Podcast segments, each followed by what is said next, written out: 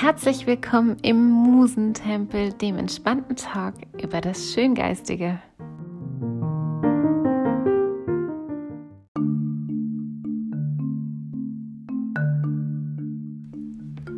Kotzebue hatte bei seinem ausgezeichneten Talent in seinem Wesen eine gewisse Nullität, die niemand überwindet, die ihn quälte und nötigte, das Treffliche herunterzusetzen, damit er selber trefflich scheinen möchte. So war er immer revolutionär und Sklav, die Menge aufregend, sie beherrschend, ihr dienend, und er dachte nicht, dass die platte Menge sich aufrichten, sich ausbilden, ja sich hoch erheben könne, um Verdienst, Halb- und Unverdienst zu unterscheiden.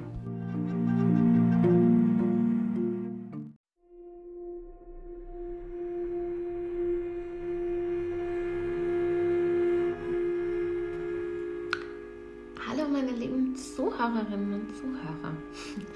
Ich freue mich sehr, dass ihr wieder eingeschaltet habt. Denn heute habe ich wieder ein sehr spannendes Thema für euch mitgebracht und es unterscheidet sich deutlich von den bisherigen Themen, die ich behandelt habe.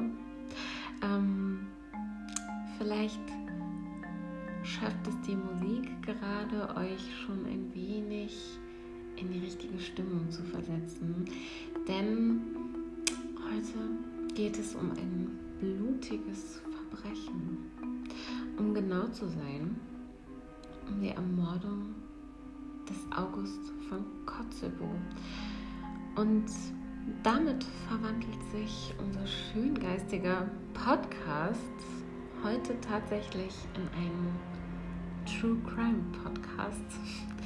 ähm, interessanterweise bin ich durch True Crime am Rand zum ersten Mal mit Podcasts in Berührung gekommen, denn ich finde es wirklich total spannend, ähm, ja, mir die Auf Aufbereitung von echten Kriminalfällen anzuhören bzw. anzusehen. Es gibt da ganz verschiedene Möglichkeiten ähm, und ich weiß, das ist nicht jedermanns Geschmack. Das muss es auch nicht sein. Ähm, deswegen eine kleine Triggerwarnung vorweg. Also ja, heute geht es um Gewalt und Mord, um einen eiskalten Mord. Ähm, aber es ist kein gewöhnlicher Mord, ähm, denn die Motive sind nicht persönlich. So viel schon mal dazu.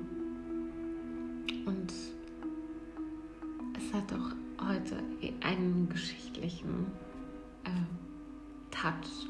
ja. Und ähm, um noch eins vorwegzunehmen, äh, natürlich ist die Ermordung August von Kotzebue nicht nur sehr spannend, ähm, und das Spannend soll hier gar nicht despektierlich gemeint sein. Nein, ähm, dieser Fall ist auch für diesen Podcast hier sehr passend, denn August von Kotzebue war einer der erfolgreichsten und meistgespielten Schriftsteller und Bühnenautoren seiner Zeit.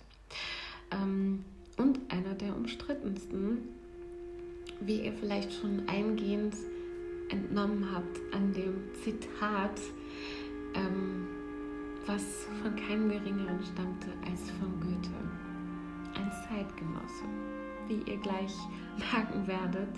Ähm, ja, in einigen Texten meiner Recherche, kann ich ja schon mal vorwegnehmen, bin ich sogar, oder habe ich sogar mehrmals gelesen, dass Kotzebues Stücke, und das stimmt, äh, zeitweise häufiger gespielt wurden als die von Goethe und Schiller. Was ich echt krass finde.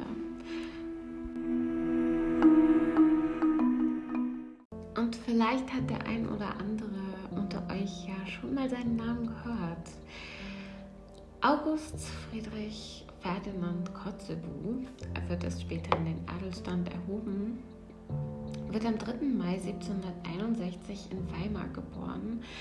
Sein Vater ist Legationsrat am Hof von Sachsen-Weimar und steht somit in den Diensten von Herzogin Anna Amalia. Er ist geheimer Referendar und ja, August von Kotzebue wird übrigens im Gelben Schloss in Weimar geboren und wächst dort auf. Ähm, es diente der Familie Kotzebue, die eine sehr angesehene Familie in Weimar war als Wohnsitz. Und wer schon einmal in Weimar war, der äh, kennt das Gelbe Schloss vielleicht sogar und war schon mal drin. Ähm, steht direkt vis-à-vis -vis vom Stadtschloss in Weimar und ist heute Teil des Studienzentrums der Herzogin Anna Amalia Bibliothek. Und ich will ja jetzt echt nicht angeben, aber irgendwie muss ich das. Denn die Recherche zu dieser Podcast-Folge habe ich genau dort betrieben. Ja, dort, an seinem Geburtsort. Und vielleicht habe ich sogar dort gesessen, wo einst seine Wiege stand, wer weiß. Jetzt aber Schluss mit Angeben. Ich liebe Weimar, das wollte ich nur kurz ja, demonstrieren. ähm, zurück ins 18. Jahrhundert. Ähm, August von Kotzebue wächst wohlbehütet auf, obwohl sein Vater nur wenige Monate nach seiner Geburt stirbt. Sein angeheirateter Onkel ist Johann Karl August Musäus, der berühmte Märchendichter, und er wird sogar von ihm unterrichtet, denn Museus äh, war seinerzeit ähm, als Professor am Wilhelm-Ernst-Gymnasium tätig.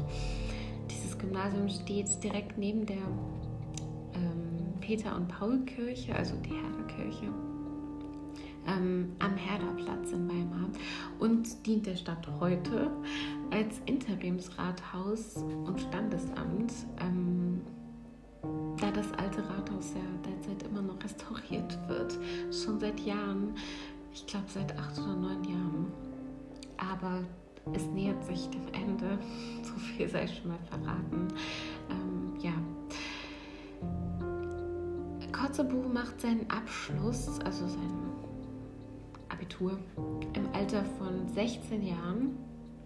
Danach beginnt er ein Jurastudium in Jena, das er in Duisburg abschließt mit 19 Jahren.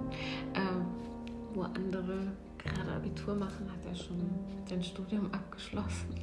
Aber damals war das ja vollkommen normal. Und ja, für eine kurze Zeit arbeitete er als Rechtsanwalt in Weimar, doch durch Beziehungen zum russischen Hof kommt er an die Stelle des Sekretärs des Generalgouverneurs in St. Petersburg. Ähm, von dort aus wird er dann im Alter von 22 Jahren zum Assessor an den Obergerichtshof nach Tallinn, der Hauptstadt von Estland, berufen, die damals noch Reval hieß. Ähm,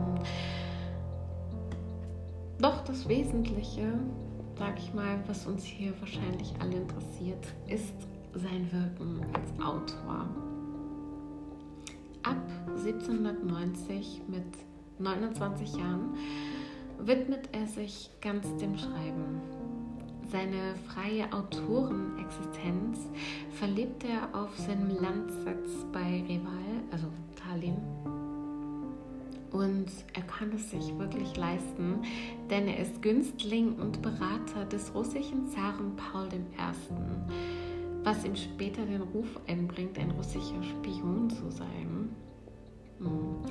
Ähm, ja, und zu dieser Zeit zählt Kotzebue bereits zu den berühmtesten Bühnenautoren seiner Zeit. Ähm, doch er will auch Anerkennung. Das klingt jetzt komisch, aber er möchte Anerkennung von ganz oben, nämlich von Goethe. Ähm, bereits in den 1770er Jahren versucht er sein Glück, äh, als er noch in Weimar lebt, denn er will unbedingt in die literarischen und intellektuellen Kreise in Weimar gelangen, also rund um Goethe. Doch sein schlechter Ruf eilt ihm voraus. Kotzebue gilt als intrigant und Goethe beachtet ihn nicht. Ähm, vielleicht hängt es mit der Posse zusammen, die er 1779 verfasst, ähm, Die Weiber nach Mode, in der er gehässige Anekdoten aus der Stadt verschriftlicht und sogar Herzogin Anna Amalia mit einbezieht. Vielleicht war dieses Stück auch oder diese Posse auch ein Resultat aus dieser Nichtbeachtung, wer weiß. Ähm, 1802 versucht Kotzebue es dann erneut. Inzwischen war er in Estland. Ähm, er lässt sich wieder in Weimar nieder und trägt seine Stücke zu jeder Gelegenheit vor. Auch in den intellektuellen Kreisen, in denen selbstverständlich auch die Ohren von Schiller und Goethe zuhören. Ähm, doch die Resonanz ist ernüchternd. Schiller und Goethe bleiben zurückhaltend, aber höflich. Doch andere, darunter Schlegel, äußerten scharfe Kritik gegen ihn. Ähm, und zu einem regelrechten Knall kommt es dann, ähm, als Kotzebue eine Feier für unseren ehrwürdigen Freund Friedrich Schiller veranstalten will.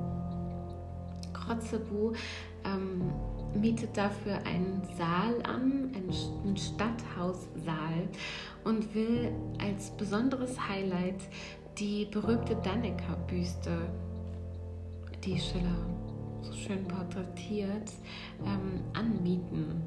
Ja, ähm, doch daraus wird nichts. Weder der Saal noch die Büste werden freigegeben, denn es ist einfach zu riskant, diese wertvolle Büste in einem Saal voller feiernder, tanzender Menschen zu entsenden. Und ja, Kotzebue ähm, vermutet hinter der Sperre seinen ausgemachten Feind Goethe. Ähm, zu Unrecht, denn der Stadthaussaal wurde tatsächlich gerade erst frisch renoviert und wird deshalb nicht freigegeben. Ähm, ja. Und natürlich äh, sind Goethe und Schiller auch eingeladen. Also die Feier findet trotzdem statt, aber natürlich nicht in dem geplanten Rahmen, so wie es Kotzebue gerne gehabt hätte. Und der, wenn es um seine Ver oder die Verehrung seiner Person geht, eher schüchterne Schiller ähm, witterte die Katastrophe übrigens schon im Voraus und wollte sich, will sich krank melden. Ähm, und auch Goethe will nicht an der Feier teilnehmen. Aber, Goethe, äh, aber Schiller lässt sich dann trotzdem erweichen, ähm, da er, wie Goethe es ausdrückt, ein geselligerer Mensch als er ist. Und vor allen Dingen wohldenkend, wohldenkender, also was anderen Menschen gegenüber angeht. Ähm, und ja, der ausgemachte Skandal hat tatsächlich zunächst eine negative Auswirkung auf die Stimmung rund um Goethe, also die Personen, die sich um Goethe befinden. Ähm, und alles klärt sich auch erst viel später auf. Ja. Ähm, ab 1803 lässt Kotzebue seiner Wut und seiner Schmach, seiner Demütigung, Demütigung freien Lauf. Er gründet die polemische Zeitschrift Die Freimütigen, die sich schnell zu einem Sammelbecken für Goethe-Feinde und Weimar-Verächter entwickelt. Mitwirkende sind übrigens Karl August Böttiger Nachdem Kotzebue 1806 vor den napoleonischen Truppen wieder nach Estland und St. Petersburg fliegt, ähm, kommt er 1817 wieder zurück nach Weimar und gründet dort erneut eine Zeitschrift mit polemischem Charakter, das Literarische Wochenblatt. Er veröffentlicht darin hasserfüllte und aggressive Beiträge gegen alles, was ihn stört, aber dazu gleich mehr. Ähm, Goethe war zu dieser Zeit ähm, Theaterintendant in Weimar und da dadurch, dass Kotzebues Schriften und Werke tatsächlich immer noch von großer bzw. größter Bedeutung sind, ähm, wird Goethe immer wieder mit ihm konfrontiert. Kotzebue ähm, war von 1800, äh, 1791 bis 1816 unter Goethes äh, Theaterleitung der meistgespielte Dramatiker und Hauptstütze des Repertoires. Mit anderen Worten, er ließ die Kassen klingeln, denn 87 Produktionen stammten aus seiner Feder 638 Aufführungen werden unter seinem Namen gegeben. Und Goethe bezeichnet ihn notgedrungen als vorzügliches, aber schluderhaftes Talent.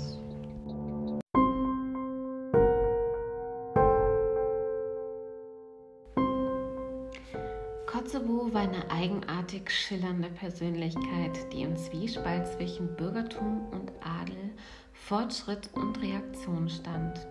Einerseits vertrat er in vielen seiner Werke, wenngleich in primitiv verflachter Form, Ideen der bürgerlichen Aufklärung, Gedanken von der Gleichheit aller Menschen, der Toleranz und machte sich auch über bestimmte überholte Erscheinungsformen des alten Feudaladels lustig. Andererseits trat er ein in privilegierte Kreise aufsteigender, energisch gegen alle revolutionären und revolutionär scheinenden Forderungen auf.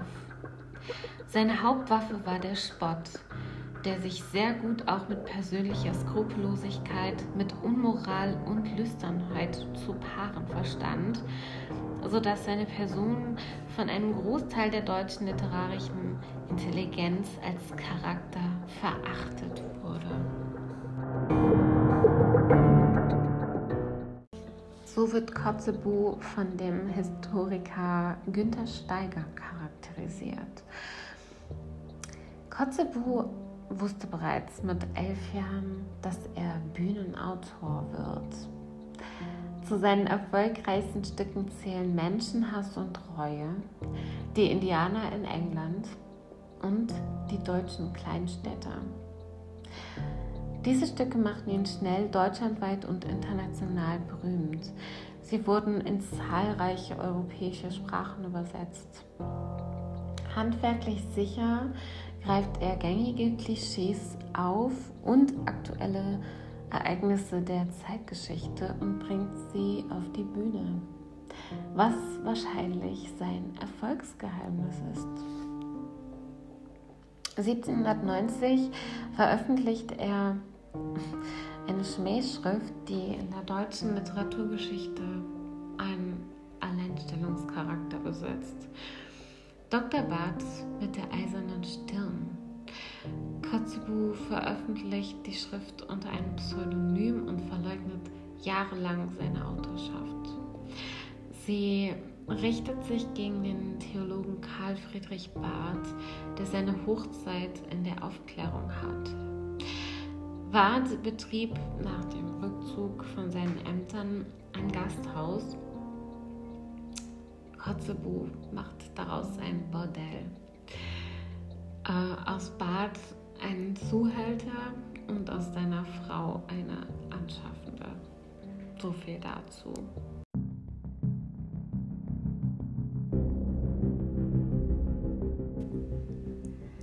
Kotzebue war ein Kassenschlager, aber seine Ansichten spalteten die Nation. Wieso ich das komisch betone, will ich euch jetzt verraten. Ähm, ja, Deutschland, wie wir es heute kennen, als quasi ein Land, gab es damals freilich noch nicht. Ähm, doch im Zuge der napoleonischen Befreiungskämpfe, die mit Napoleons Niederlage in Waterloo endeten, schwappte eine patriotische Welle über die deutschen Fürstentümer. Allgemeine vaterländische Begeisterung entstand und der Schrei nach einem Deutschland wurde immer lauter. Befeuert wurde der Drang in erster Linie von Studenten. 1815 entstand in Jena im Gasthof zur Tanne, den es übrigens heute noch gibt und auch von Goethe damals schon sehr gerne besucht wurde. ähm, ja, damals entstand dort die sogenannte Urburschenschaft.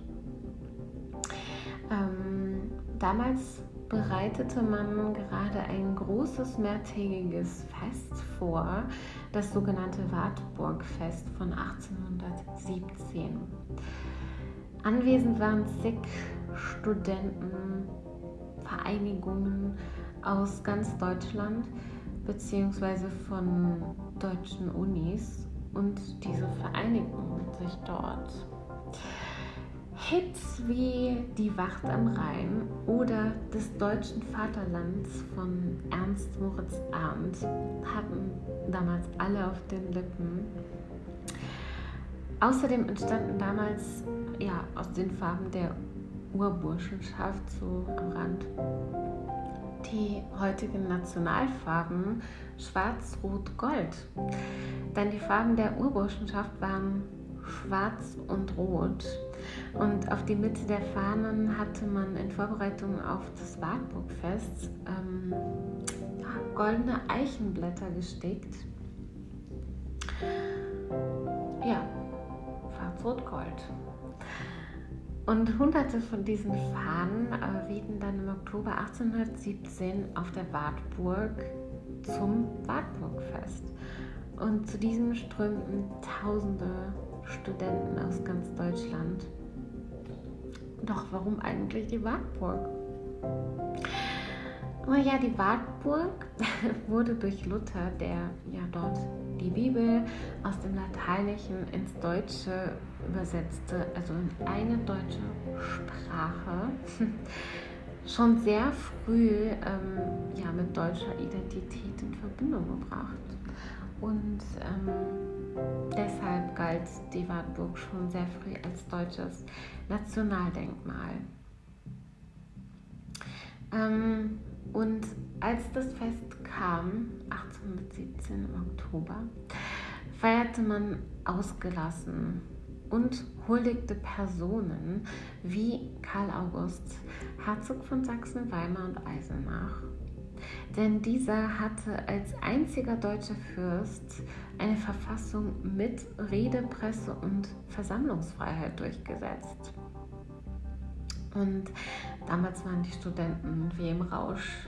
Sie beflügelten sich gegenseitig in ihren Gedanken, Fahnen wehten, Gottesdienste wurden abgehalten und es gab kleine Vorführungen und Sportübungen.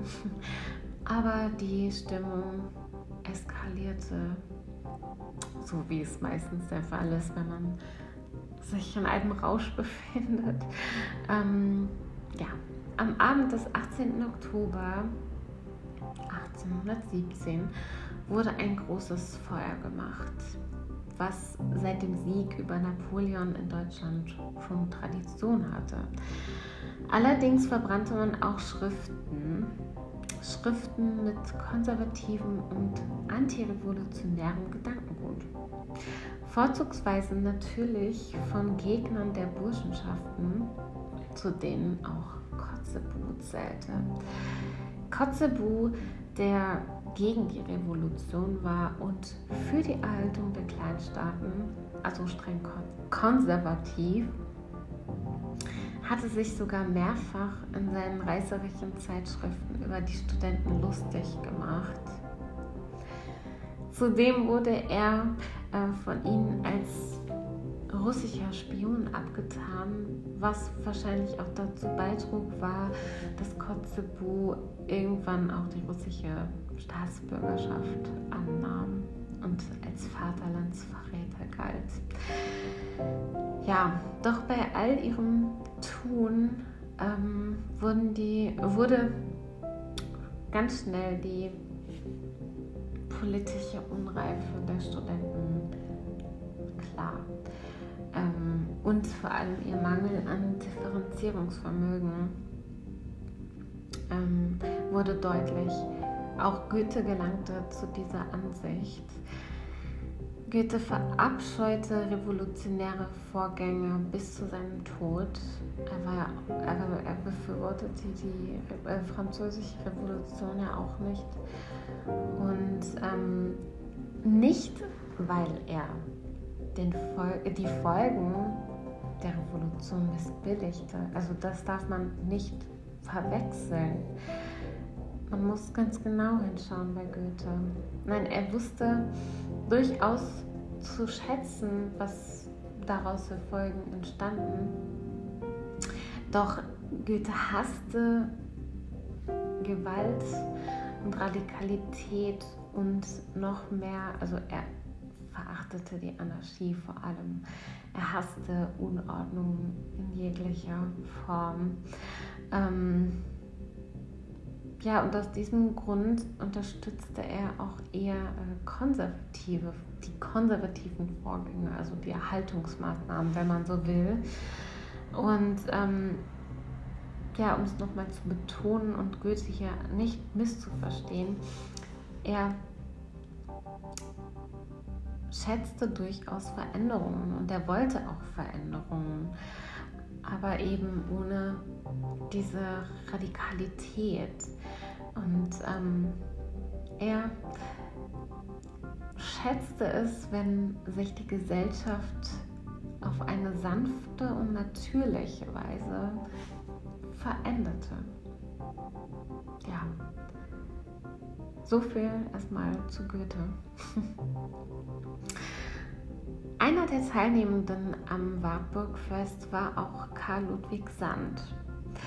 Sand war damals 22 Jahre alt und feierte voller Enthusiasmus mit.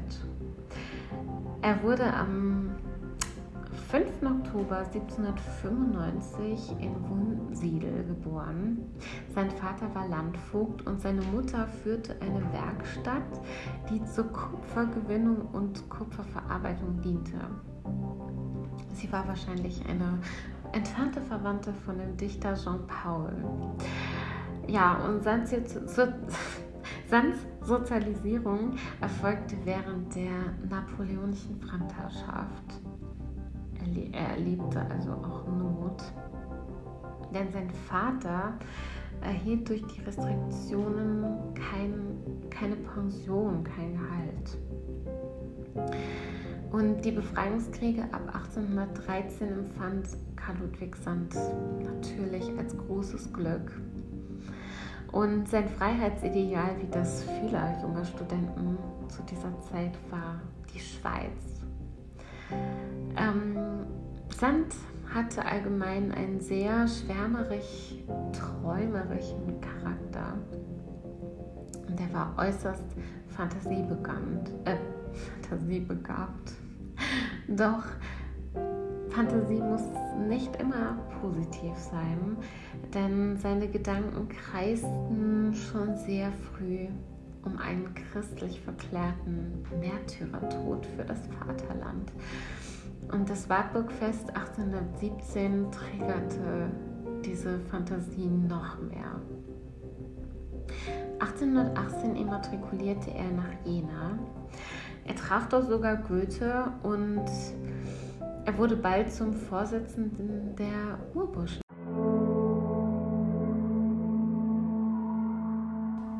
Möchte ich wenigstens einen Brand schleudern in die jetzige Schlaffheit und die Flamme des Volksgefühls, das schöne Streben für Gottes Sache in der Menschheit, das seit 1813 unter uns lodert, unterhalten, mehren helfen.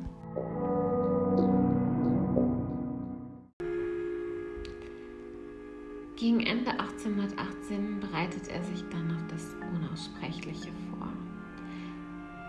Sand plant einen Mord, einen Meuchelmord. Sein Opfer, der ausgemachte Feind der Burschenschaften August von Kotzebue.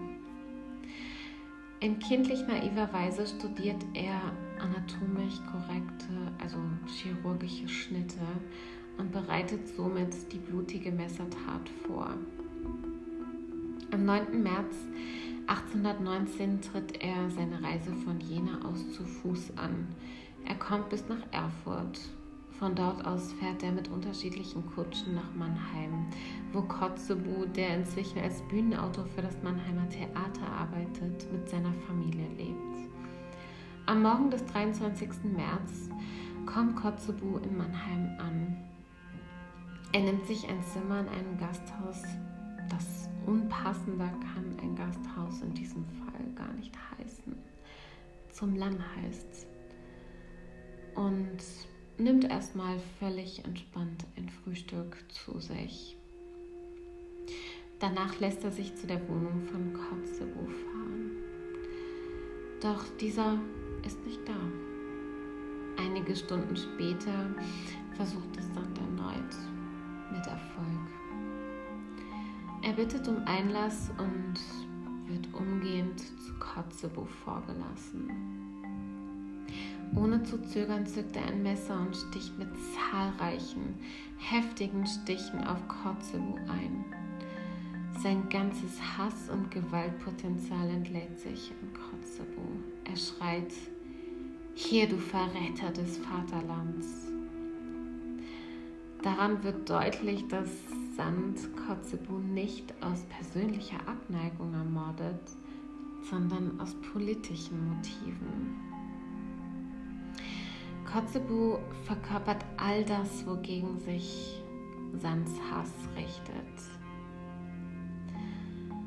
Und das mit am grauenvollste an dieser Tat ist, dass Kotzebues vierjähriger Sohn Alexander die Tat mit ansehen muss. Und der Zuschauer Alexander schreckt den eiskalten Sand auch nicht ab. Nach seiner Tat will Sand sich selbst das Leben nehmen. Doch das misslingt ihm. Er wird sogar gerettet und erholt sich langsam, nur um dann wenige Wochen später seine eigene Exekution zu erleben. Er wird zum Tode durch Enthauptung verurteilt. Ein Massenspektakel. Und wisst ihr was? Die Masse stellt sich größtenteils auf Sands Seite. Sogar der Scharfrichter hat Schwierigkeiten bei dem Vollzug. Und ja, am interessanten sind natürlich die Folgen, die aus dem Mord an Kotzebue entstehen. Die Reaktionen sind heftig, aber unterschiedlich. Missbilligung der Handlung bei Billigung der Motive, um es kurz zu fassen. Sand wird natürlich von den Studenten als Held gefeiert und ja, das spielt den Konsequenzen aus der Tat auch noch mehr in die Hände. Denn was folgt, sind die sogenannten Karlsbader Beschlüsse. Drahtzieher war unter anderem Fürst Metternich ein führender politischer Machthaber der Zeit. Ähm, es, wurden, es wurde ein ähm, Vorgehen gegen jegliche Oppositionelle äh, beschlossen, unter anderem mit einem Universitäts-, Presse- und Untersuchungsgesetz. Die Folge waren willkürliche Verhaftungen, Untersuchungen, Diffamierungen. Und ja, dadurch wurde die politische Sphäre und auch die Entwicklung zu einem Deutschland gelähmt. Europa wurde vergiftet. Wurde also, um es auf den Punkt zu bringen, das Gegenteil von dem, ja, von dem ähm, erreicht, was man erreichen wollte. Und ähm, selbstverständlich wurden damals auch die Burschenschaften aufgelöst und zweifelhafte Professoren wurden entlassen. Die Gesellschaft entwickelte sich Biedermeier hin, also die Zeit des Biedermeier, die Epoche, wenn man will, entstand und mit ihr ein Rückzug ins Private, ins bürgerliche Idyll. Und aus Sorge um die fortdauernde deutsche Zersplitterung, die natürlich durch die Tat und die Folgen ähm, weiterhin fortdauerte, ähm, dichtete Hoffmann von Fallersleben 1841 Deutschland, Deutschland über alles, was später natürlich dem Missbrauch der Nazis zum Opfer, äh, durch die Nazis zum Opfer fiel, was wirklich sehr, sehr traurig ist, wie ich finde. Doch wie seht ihr das Ganze? Ich bin immer so gespannt auf eure Meinung. Ähm, ich muss ganz ehrlich sagen, ich stelle mich äh, auf die Seite von Goethe, ja. Ich hasse auch Gewalt und ähm, ja, revolutionäre Vorgänge, wenn sie so radikal sind, finde ich auch schwierig. Ähm, und Goethe gibt Kotzebue ähm, an seiner Ermordung eine Mitschuld. Ähm, hat er recht? Was seht ihr? Wie seht ihr das? Äh, ich habe ja ausführlich dargelegt, ähm, wie Kotzebue tickte, äh, was die Gesellschaft so von ihm hielt. Und irgendwie kann ich Goethes Standpunkt nachvollziehen, obwohl das wirklich alles kein Grund dafür sein kann, jemanden zu ermorden. Goethe erfuhr von dem Mord ähm, an Kotzebue übrigens drei Tage später, am 26. März. Er notierte in sein Tagebuch, Kanzler von Müller die Nachricht von Kotzebue, vier Ausrufezeichen, Ermordung. Natürlich Goethe geahnt, dass diese Tat schlimme Folgen, lähmende Folgen für die Entwicklung von Deutschland und von Europa haben wird.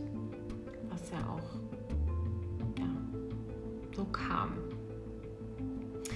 Und wie gesagt, jetzt könnt ihr mir bitte gerne eure Meinung äh, schildern, gegebenenfalls, nicht gegebenenfalls. Äh, das könnt ihr über meine Social Media Kanäle tun. Ähm, am liebsten natürlich äh, auf Instagram oder auf Twitter. Also ich betone das jetzt so mit Instagram, weil ich da, also weil es dort einen eigenen Kanal gibt für diesen Podcast Musentempel.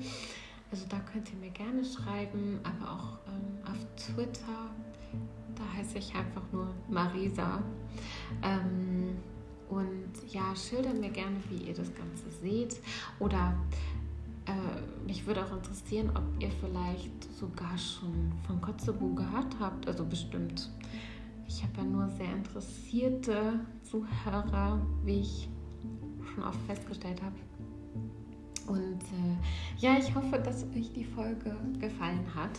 Und ich bedanke mich ganz herzlich bei euch, wenn ihr bis jetzt dran geblieben seid. Ähm, noch eine Frage. Ähm, habt ihr vielleicht Wünsche äh, für die Zukunft? Also zu Themen, die ich aufbereiten könnte. Ähm, auch das könnt ihr mir gerne schreiben. Ich freue mich. Ähm, aber jetzt schließe ich die Folge erstmal ab und wünsche euch, egal wo ihr gerade seid oder was ihr gerade tut, alles Liebe und Gute.